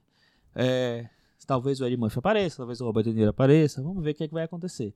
É, agora, meio que morreu um pouco a, a- a corrida nesse, nesses- nesse primeiro momento. Os indicados ao Oscar saem no comecinho de janeiro, junto já com os indicados do, do DGA, né, do PGA, no- Sindicatos dos todos. sindicatos né, de produtores, diretores e, e roteiristas. Então eles não vão ter influência para os indicados do Oscar, talvez para para vitória. É, vai ser vai ser meio emocionante porque sim, é, a gente não tem muita referência. O que, o que tem de referência já aconteceu. E, Chico, o resultado do Globo de Ouro é no iniciozinho do ano também? O resultado do Globo de Ouro também é no início do ano, então a gente vai ver lá o, o que acontece. E outra coisa, um filme que também perdeu muito, tanto Dia consegue 5 com... de janeiro entrega o Globo de Ouro. Isso. É, e eu acho que o Oscar, os indicados são tipo aí, por aí. Não sei. Enfim, e a, é, perdeu muito foi o Adoráveis Mulheres da Greta Gerwig. Totalmente Ignorado, batido é. no, no, no SEG e no, e no Globo de Ouro. Tá, a Saoirse Ronan foi indicada? Agora não fica Tá, dúvida. só ela. Eu acho que só ela. Então, assim, aquela coisa de, de ser a representante feminina, de ter uma diretora indicada esse ano, acho que tá meio que indo por água abaixo. Muito bem. Vamos, então, falar dos destaques. Puxadinho da varanda, Thiago? Vamos. Puxadinho da varanda. Nesse puxadinho, antes, hoje temos um puxadinho super especial, porque o Chico foi nosso enviado especial ao Festival do, do Rio. Rio. Olha, estamos cobrindo Estamos todos cobrindo o os Festival do festivais. Rio, não escapa nada. De Cannes ao Festival do Rio, cobrimos Rio. tudo, esse ano. tudo. tudo. O, antes disso, eu quero indicar um podcast novo que foi lançado essa semana, do nosso amigo Ivarandeiro, honorário, enfim, Eternamente aqui Eterno. presente. Fã de Doutor Sono e tudo mais, Gustavo Joseph. Ele criou um podcast de trilha sonora de cinema. Ele é especialista em trilha sonora. É. Sempre que ele vem aqui, a gente zoa dizendo que ele é especialista em alguma coisa, tipo filme de terror e tal. Mas, Mas em trilha sonora é. ele realmente Não, é. ele prova ali, porque tá demais o papo Ele ali. lançou um podcast que tá disponível no Spotify, enfim. Todos os lugares. Chamado Papo de Trilha. E que a ideia do podcast é, em cada episódio, dissecar a trilha sonora de um filme recente. O, o primeiro episódio é sobre a história de um casamento. De um filme e da carreira do- de quem fez essa. quem. Então, história de casamento com a trilha do Randy Newman, que você vai entender absolutamente tudo sobre a trilha, a influência da trilha na trama do filme, a história do Randy Newman, e você vai poder ouvir trechos da trilha comentados pelo Guga. Então, E o, e o Maurício que e o Maurício que, faz participa parceria do, do podcast. com ele. Tá muito legal o primeiro episódio, adorei, aprendi muito. Muito com- legal. É ele. mensal, então dá pra vocês ouvirem com calma aí. Aí vocês vão Pois é. perceber como a trilha sonora é importante para os filmes, porque dá todo. A gente chegou a falar um pouquinho sobre a trilha do, Não, do História de um Casamento, Eu aprendi, mas o filme vai aprendi muito, muito, fundo porque nisso. tem detalhes que talvez você, você vê o filme, O a filme trilha não, normalmente passa des- despercebido. E eles, eles trazem ali, resgatam coisas. Olha só com essa trilha desse jeito. E como a gente fez dessa aquela trilha, então vale muito a pena realmente. Não, e já dando um spoiler, vai haver um episódio sobre trilha sonora de Star Wars.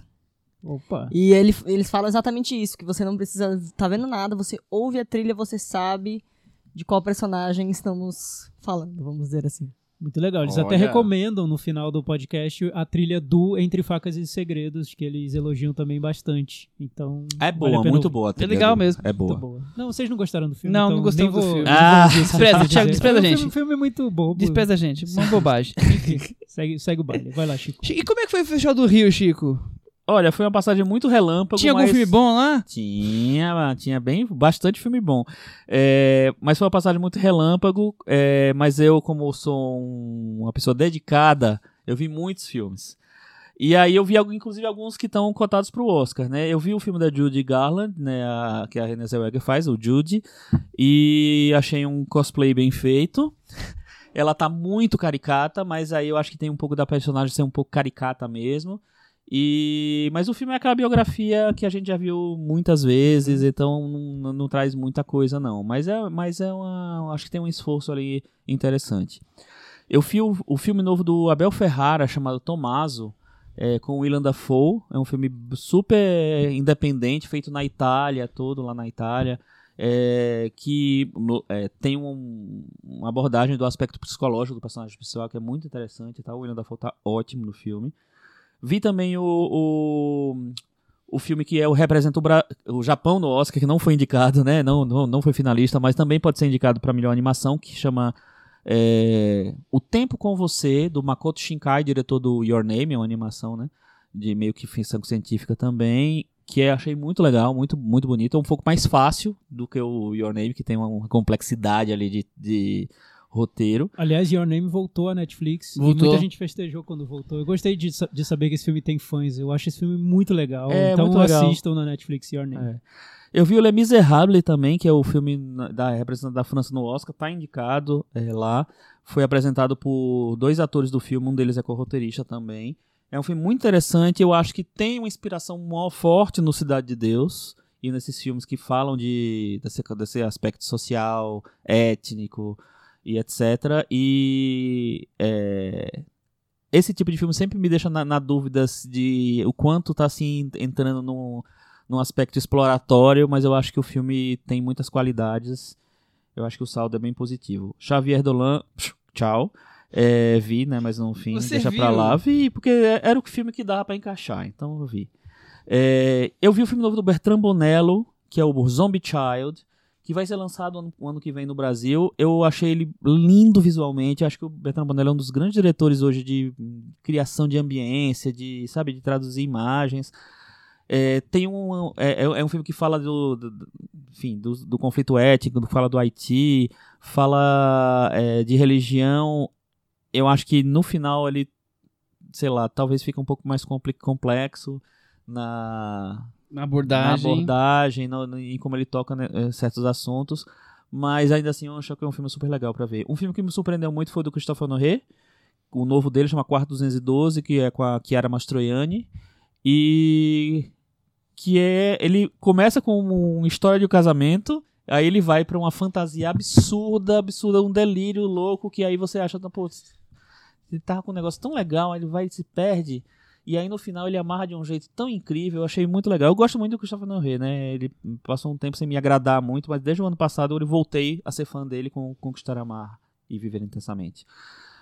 Só para terminar, Ken Loach eu vi também, achei interessante o filme, aquele drama social do Ken Loach de sempre, mas eu acho ele bem bonito, principalmente na, na união dos personagens, é uma família que passa por muitas provações, como o Michel diria, é, tragédia pouco é bobagem, realmente, mas é, tem muitos méritos do filme. E Clintão. Clint Eastwood. Vi o filme do Clint Eastwood e achei isso tudo. Gostei muito do filme, acho que é tipo assim, é, a, é o, a celebração e o desmonte do mito americano no mesmo filme ao mesmo tempo. Do mito americano, do, do mito do americano médio, sabe? Da, do, de, desse cara comum. É, e de, enfim, de tudo que, é, que ele tem que é legal, que é bonito e que ele e, e, tudo que ele tem também que é horroroso.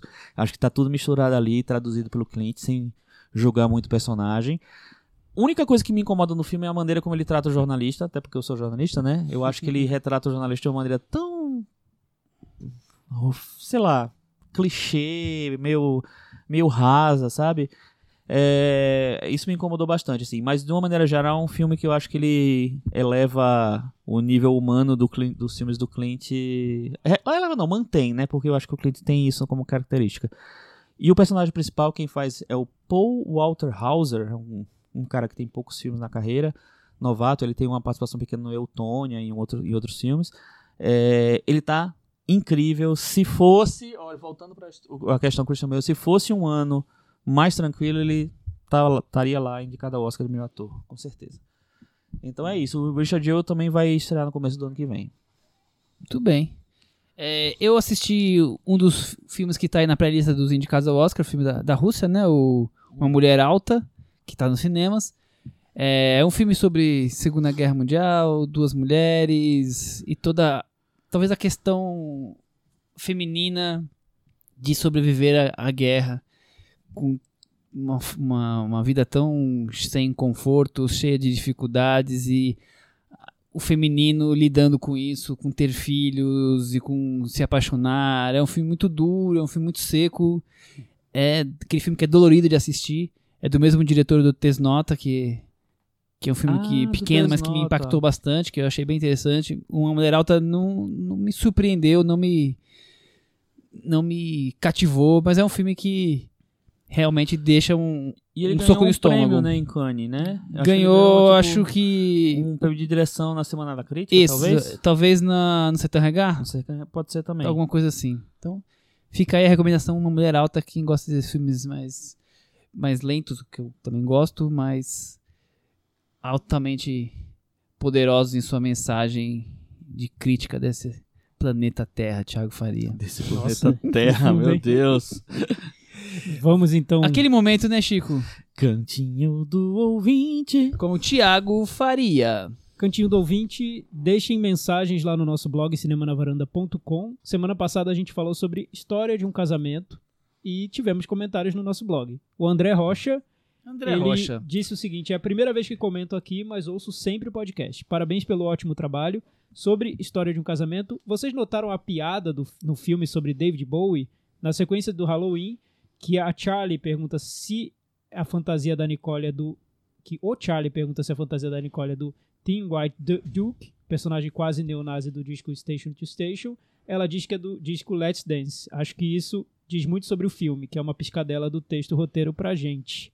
Realmente, André, a gente tinha percebido, né? Percebemos sim. Cris, Cris, então. você percebeu? Percebemos, Percebemos. percebemos. É. E é normal, assim, é bem comum nos filmes do Noah Baumbach que ele gosta de, de, de brincar com essas referências dele bem do pop, do indie. É, é um diretor é, é hipster de coração. né? Hipster, hipster do, do fundo da alma, não É. tem nada fake. Hipster sem ser fake, é isso? É hipster naturalmente, né? Hipster natural. É hipster true. True. hipster raiz, enfim. O Caio Augusto, ele fala sobre um momento aí, no- acho que um dos grandes momentos da minha vida que aconteceram Imperdível esse momento, Cris. que eu tive uma interação no Twitter com ninguém menos que a Marília Mendonça, que aliás nesse- Ah. nessa segunda-feira nasceu o filho dela, ou filha, não sei porque eu não Aê. Marília. Parabéns, É Marília. Marília Mendonça, achei que ela fosse do, da Silmara e Maraísa. Não, é Silmara e Maraísa. Que é, é um, é um chip que ele faz das duas duplas. agora. Não, enfim, essa nossa é, é ícone. Não, e ela faz feminismo. resenha, né? Ela tinha resenha, ela essa, nessa gravidez dela, ela viu até Midsommar e tal, né? Então, é porque ela tava ali nos últimos estágios da gravidez, então ela tava só vendo filme atrás de filme É, fa- e usando o Twitter pra comentar. Faz sentido mesmo você filme. tá há dois dias da gravidez e assistir Midsommar mesmo. é, mas ela, ela é uma pessoa muito bem-humorada. Eclética. Né? Eclética. É, foi super legal o comentário que ela fez com você. É, então. Mas é me porque- fala, vamos falar pras pessoas qual foi o comentário. Não, é que ela fez o. Eu tô tentando encontrar Ela fez uma aqui crítica no, do, do Midsommar. no- Não, Não, ela, não, ela Do- foi um elogio. Do, do, do- do História de Casamento. Foi um elogio. Não foi, ela É, gostou. Crítica, Não, uma ela crítica, gostou do assim. Sim, filme. sim, uma resenha. Uma resenha, Foi né? uma É. micro resenha. Um review. E o Thiago um provocou tweet. com a música sertaneja e ela respondeu. Não, gente, vocês estão interpretando tudo errado. Não, eu tô tá tentando certo. encontrar aqui. Ela fez, ela fez uma resenha sobre o. Ela Sim, falou elogiosa, História de inclusive. Casamento tinha muitos clichês, muita coisa, mas que tinha gostado bastante do filme. É ela Basicamente falou, é era ela isso. falou que é uma história de casamento, apesar da trama manjada do filme, que é sobre inícios e, e de um relacionamento, é, encontros e desencontros, brigas e é, é, apesar dessa trama manjada toda, é bom. Aí eu só comentei, eu nem comentei diretamente pra ela, eu comentei pra minha timeline de três pessoas, sabe? Eu É, comentei, mas você Então, copiou ela. mas eu não enviei pra Mas a ela. gente nunca come- imagina que essas pessoas vão. É, imagina, Nem sempre a ela gente tá- imagina, ela né? tá Imagina, mas não imagina. Não, ela tá no Olimpo do feminejo. que- Quem sou eu, né? Sou um mero peão aqui no planeta Terra. Desse país. O, e ela foi e, respon- e, e aí eu comentei, mas não seria essa trama manjada a própria música sertaneja em si, que é sobre encontros e desencontros, amores, né? Aí ela respondeu, sim, mas é o que vende. Eu achei surpreendente essa resposta, porque eu não Foi esperava uma resposta tão, tão Foi um sincericídio, capitalista, né? né? Uma resposta tão neoliberal, enfim, é sim, porque é o que vende. Foi é um ótimo papo ali. Ó, É. quer que eu leia aqui o comentário dela? Leia. História de um casamento conta o enredo já manjado de casamentos que seguem rumos estranhos, quando os dois já não se encontram ali. Com filho, dificuldade, divórcio, solidão, a dor de saber que acabou, mesmo não querendo acabar. Mesmo assim, ganhou meu coração. Muito bem feito. Exato, então, é isso. Eu falei, essa trama manjada é a própria música sertaneja na sua glória, né? Que é sobre não acabou sem querer acabar. E é depois sobre ela comentou assim: chorei. Chorei. Aí ela disse que histórias de amor são manjadas mesmo, mas é isso que vende. Foi, foi, foi de, de quebrar meu coração. Foi, foi sincera, ela foi bem sincera. Porque, né? Você faz a coisa só porque vem. Porque ela não foi na tua canela, Ah, ela, foi, sin- que ela não, ela foi não- Ainda sincera. bem que ela não Aí os-. Aí os fãs, né? Marília, faz conta no Letterboxd, adoro suas reviews. Maravilhoso, maravilhoso. Eu, eu sou a É, favor. Marília faz conta no Marília Letterboxd. Também, Marília no Marília, cinema Marília no Eu Letterboxd. só acho que vai ficar meio chato, porque a gente vai ficar falando sobre o filme e ela vai responder, mas gente, é porque é isso que vende. Acabou a discussão e pronto. né? Mas ótimo, Marília, acho que é isso, perfeito. Eu acho que foi a melhor resposta.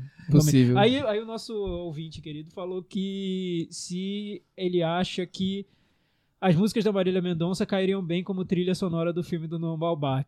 Não conheço as músicas dele, Eu acho que desculpa. não. É, então, Acho a que resposta não. do Michel diz que o Noam Baumbach também não deve. Acho que não deve conhecer. Não deve, né? Mas se você não conhece, quer dizer que. E você, a gente falou que o Noah é um hipster true, você é um hipster true É, também? provavelmente eu seja, não sabia. Ah, entendi. Olha, deixa eu só ler essa última mensagem aqui do. do- Porque, um tem- hipster meio Faria Limers, não, nem, É, nem não, outro. muito-. Nenhum nem outro. porque diz muito respeito à minha vida e tal. O Daniel, queridos varandeiros, gostei muito da, de História de um Casamento.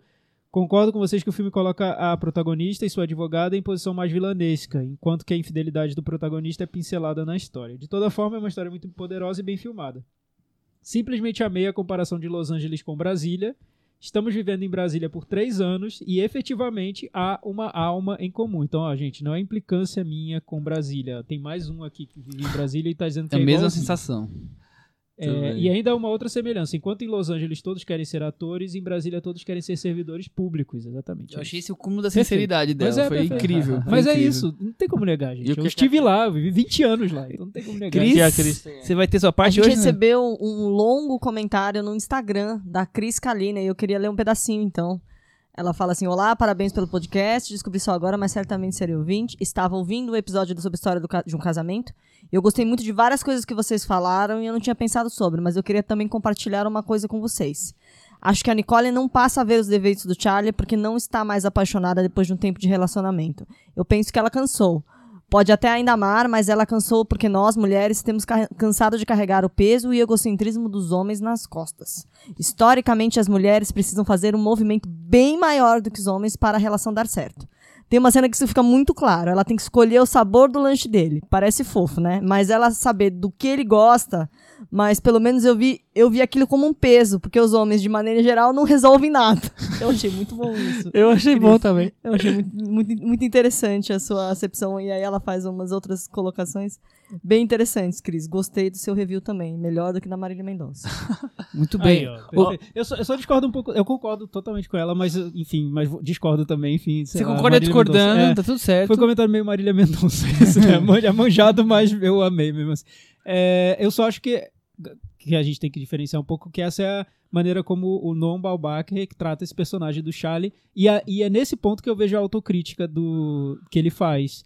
Porque ele retrata um personagem imaturo, que, claro, a, a nossa ouvinte viu como uma maneira de retratar todos os homens e tal, mas ele mostra que é um personagem que ele é muito ainda dependente da, da, da ex-mulher dele, enfim. É, é, é uma maneira um pouco até. Aquela coisa que migrou da casa da mãe pra casa da, da é um esposa, pouco né? crítica co- da maneira como ele se vê, já que o Uhum. filme tem esse tom autobiográfico, como ele vê esse personagem masculino. Muito bem. E só pra terminar, aí eu esqueci de falar, quando eu fui pro Rio também, nesse final de semana, eu encontrei uma, uma ouvinte nossa, que é a Gabriela, que foi aquela menina que mandou e-mail, é, queria é, tentar falar com a Paula, né, depois que ela veio aqui, por causa daquela história da.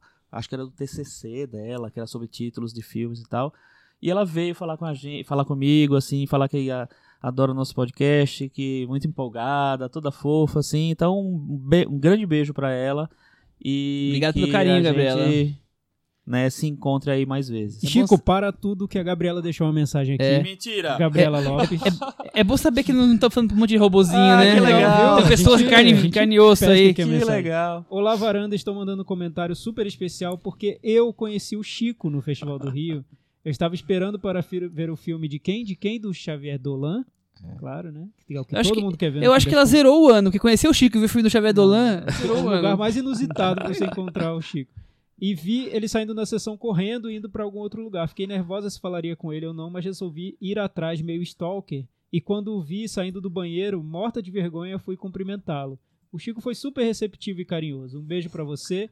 E conta pra gente o que achou dos filmes que viu no festival. Ele acabou de contar, olha, Gabriela. Só viu? não gostei do Dolan, Gabriela. Rolou quase um diálogo. de Mas gostei de te aqui. encontrar, né? Gostei muito de encontrar, foi ótimo, você foi super fofa. E lá no blog cinemanavaranda.com, a Gabriela deixou um comentário longo e muito legal sobre a história, do, história de um casamento. Entrem lá e leiam. Muito bem. Eu tenho umas duas coisinhas. Uma, Cris, essa semana teve a campanha que você lançou, hashtag KMF na varanda. Acho que teve muitos comentários sobre isso. Ele né? vem? Teve muitos comentários, mas. ó, Ele ignorou a gente, mas os Ele ouvintes não tá não. nem aí pra varanda. A Marília Mendonça tá Não, aí é, pra é, varanda. é a, gente vai, curioso. a gente tá tem- pensando em trocar, ver se a Marília Eu vem no lugar. A Maria Mendonça responde o Responde. KMF, não? KMF não. Ele tem alguma coisa contra a gente, pessoalmente? Então, é isso aí, gente. Tá aí. Eu só acho que foram hilários. Adorei a campanha que, que os nossos ouvintes lançaram no Twitter. Um comentário mais Eu engraçado acho- que eu o outro. legal. Encheram de, de menções no Twitter o- do o- Ver Mendonça. o cara ignorando, né? Porque muita gente marcou, respondeu, e ele nem aí. Ele tá muito preocupado Tá com o muito lançamento preocupado com outras do. DVD do Bacurau. Exatamente. Isso aí. E pra finalizar, semana que vem eu vou destacar um pouco, logo no começo do programa, mas hoje eu vou destacar que daqui a duas semanas nós vamos lançar o Varanda Awards. Chegou, Uhul! tá chegando o grande momento. Grande momento da o varanda. momento Do mais cinema. esperado do cinema, Do cinema da mundial. blogosfera, da podosfera mundial. E esse ano, como nós prometemos no, no último Varanda Awards, vamos abrir para o voto popular. Então, além da, da eleição que a gente faz aqui, cada um elege o seu melhor filme, além de todas as outras categorias que vocês já conhecem, vai ter o voto de vocês, varandeiros ouvintes. Então eu vou abrir o, o arquivo e, e um link e lançar durante a semana e vocês vão poder votar aí nos próximos 10 dias, mais ou menos. Qual foi o grande filme do ano que os filmes foram lançados no Brasil entre cinema e streamings? Muito bem. Fica aí essa nova categoria sendo lançada. Certo, meninos? Certíssimo. É isso aí. Podemos encerrar por hoje? Bora. Até semana Olha que só, vem. Calma aí. Opa! Eita! Eita! Bah! Só, só, só pega aqui. Deve que- ser o Kleber Mendonça Filho mandando mensagem. Não, não, não, ainda não. É que a nossa montagem lá no Facebook do Parasita, o Parasita aqui na Vila Mariana, Somos todos parasita. Ah, já tem vi ainda. comentários. Olha só, o Vinícius Veiga, eu quero essa versão brasileira do Parasita. Tem na Netflix? Não, porque a Netflix não acertou com a gente o acerto ainda. Não não é um remake ainda, um acordo. ainda não autorizado. Mas enfim, é isso. Até semana que vem. Tchau. Tchau. Tchau.